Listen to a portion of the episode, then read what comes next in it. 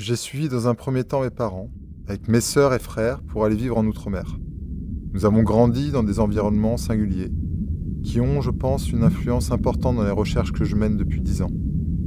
Je suis venu sur le continent pour mes études supérieures, d'abord dans le domaine des sciences de la Terre, puis dans les arts visuels. Et ce n'est qu'à partir de 2009 que je suis parvenu à rejoindre ces différents champs. Ces différents domaines m'ont appris à observer, à décloisonner un réel parfois contraint par le langage et nos usages. Alors en 2010, je suis accueilli par les Beaux-Arts de Paris, au post-diplôme de la Seine. Je me plonge alors dans une analyse poussée du livre Moby Dick d'Herman Melville.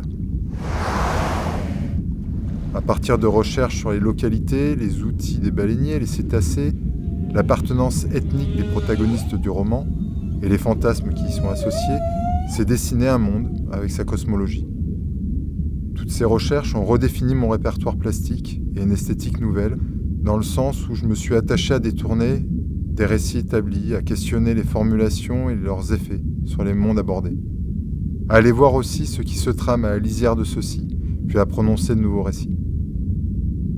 Ces récits ont pu prendre des formes très variées, du livre à la sculpture en passant par des pièces numériques évolutives.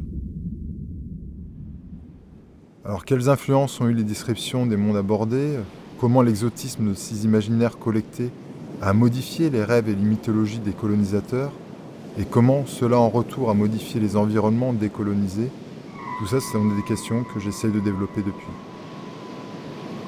Ces imaginaires rapportés, sous forme de collecte d'objets, de récits, d'images, de fragments de territoire, d'individus, de restes d'animaux ou de plantes, ne viennent jamais seuls et sont généralement porteurs d'une somme invisible d'agents qui contaminent insidieusement leur hôte. Je m'intéresse en particulier à ce type d'échange entre les mondes.